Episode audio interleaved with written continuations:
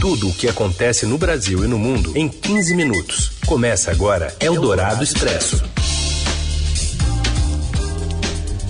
Olá, sejam muito bem-vindos. Eldorado Expresso no ar, abrindo mais uma semana e reunindo as notícias importantes no meio do seu dia. Eu sou a Carolina Ercolim, comigo sempre o Heisen Abac. Fala, Heisen. Oi, Carol, boa tarde a você e aos ouvintes que estão nos acompanhando pelo FM 107,3 da Eldorado ao vivo ou em podcast em qualquer horário. Seguimos com os destaques da edição desta segunda, dia 30 de agosto.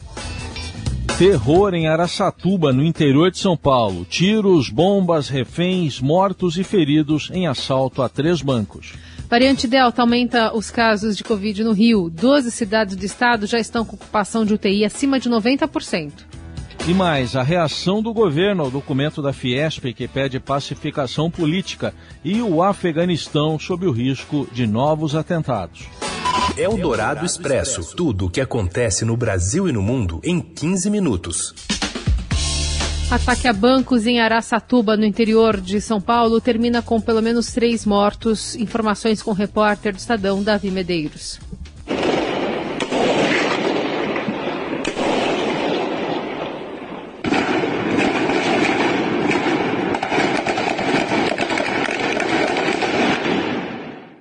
Tarde, Carol e Heisen. A Polícia Militar confirmou a morte de três pessoas nesse assalto em Araçatuba, sendo que uma delas havia se aproximado do local para filmar a ação dos criminosos.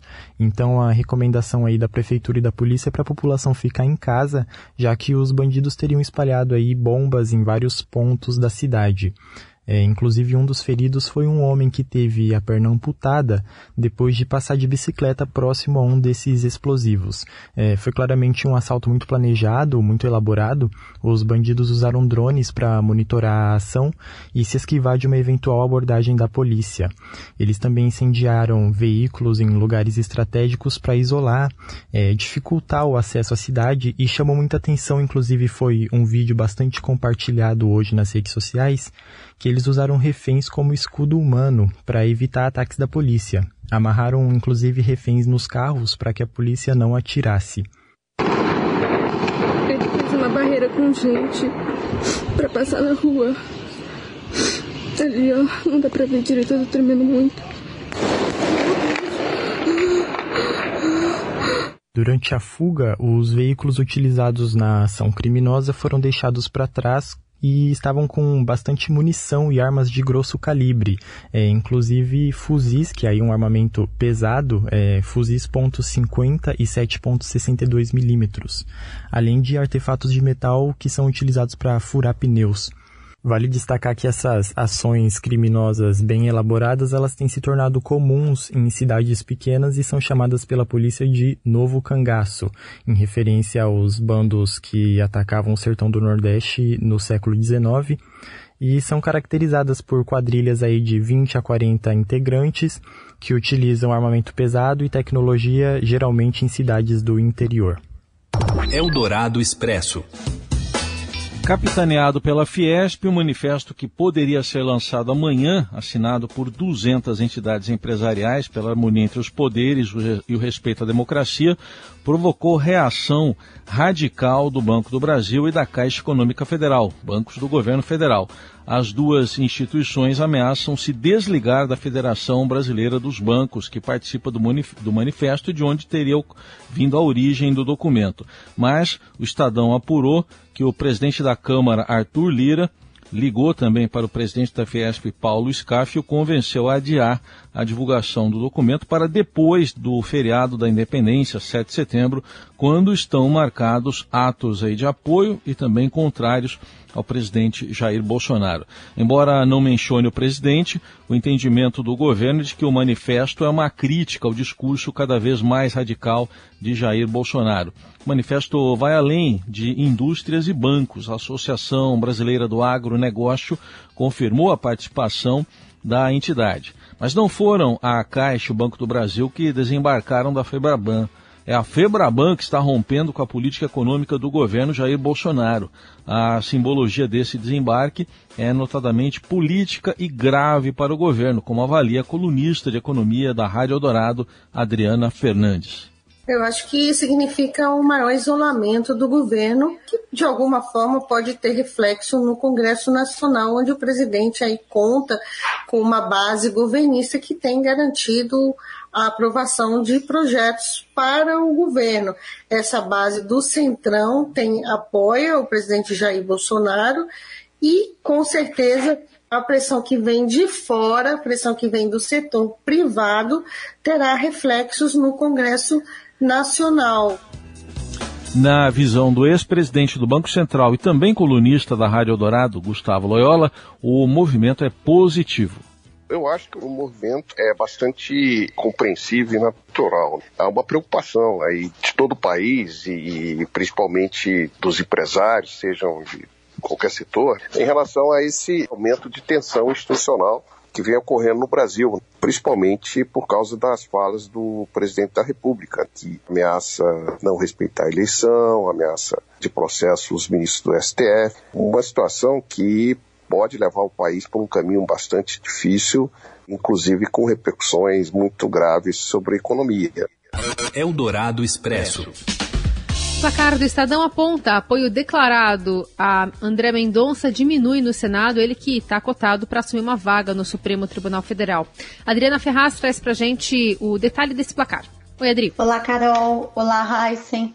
Olha só, a saga de André Mendonça por uma vaga no Supremo Tribunal Federal continua, viu, lá no Senado. O ex-advogado-geral da União e ex-ministro da Justiça do governo Jair Bolsonaro, segue tentando convencer os senadores a aprovarem o seu nome, já que ele foi indicado pelo presidente a ocupar uma vaga no STF. Essa indicação ela aconteceu no dia 13 de julho e desde então vem sendo tratada em banho-maria pelos senadores. O ex-presidente do Senado, Davi Alcolumbre, é o responsável por pautar essa indicação. André Mendonça deve ser sabatinado pelos senadores e depois o seu nome vai ser levado em votação, tanto na CCJ, que é a Comissão de Constituição e Justiça do Senado, quanto no plenário. Todos os senadores terão direito, então, a votar no nome de Mendonça. Ele precisa de 41 votos para virar ministro do STF. Hoje o Estadão mostrou que caiu o apoio a seu nome entre os senadores. A gente havia feito um placar, uma espécie de enquete, no mês de julho e naquela época 26 senadores declaravam apoio a Mendonça. Agora esse número foi para 23 e hoje até subiu um pouquinho para 24. Um dos senadores resolveu então, depois da publicação da reportagem, dizer que é favorável. Foi o Chico Rodrigues do DEM de Roraima. Também há muita especulação sobre um outro nome que Bolsonaro possa indicar, trocando assim Mendonça dessa indicação. Há um temor também é, de se levar esse nome e ele ser derrotado, porque aí a derrota não é nem do Mendonça, é do presidente Jair Bolsonaro. Eldorado Expresso. O Brasil deve olhar com atenção o desenvolvimento da pandemia de Covid-19 no estado do Rio de Janeiro, aconselham cientistas.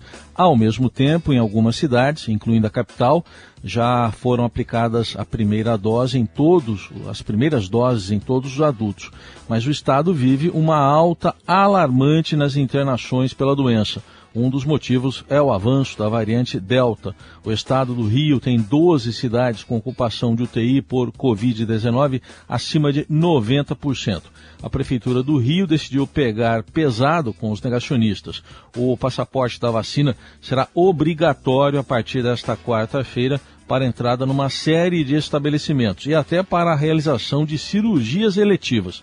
Já nos Estados Unidos, Caleb Wallace, de 30 anos, que se tornou famoso por organizar marchas no Texas contra o uso de máscaras, morreu de Covid-19 neste sábado. Segundo a mulher de Caleb, Jessia Wallace, os sintomas começaram em 26 de julho.